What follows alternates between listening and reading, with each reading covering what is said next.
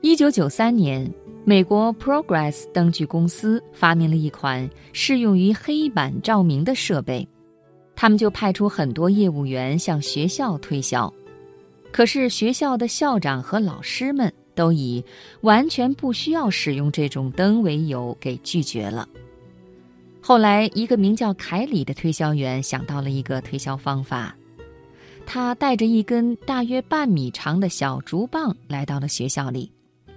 在向校长和老师们推销的时候，他两手各持竹棒的一端，然后用力一拗，说：“老师们，你们看，我这一用力呢，这根竹棒就弯了。”然后他把力量放小，接着说：“但我不用力，它就又直了。”说完，他又用更大的力气把竹棒拗断，接着说。但如果我用的力超过了这根竹棒的最大承受力，它就会被折断。这时，老师们都皱着眉头问：“可是你是来推销灯具的吧？你和我们说这根竹棒是干什么呢？”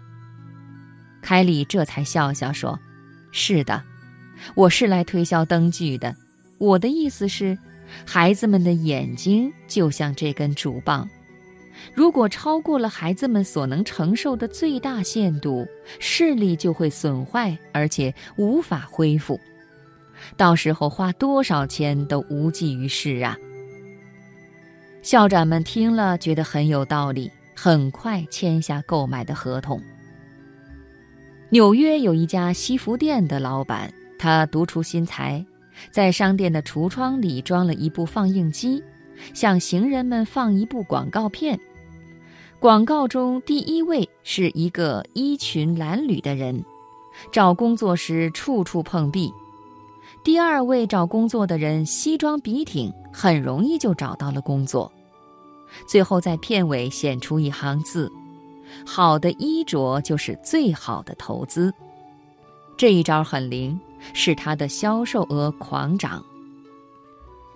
带着示范的推销，能给顾客最直观的感受，触动顾客的心底。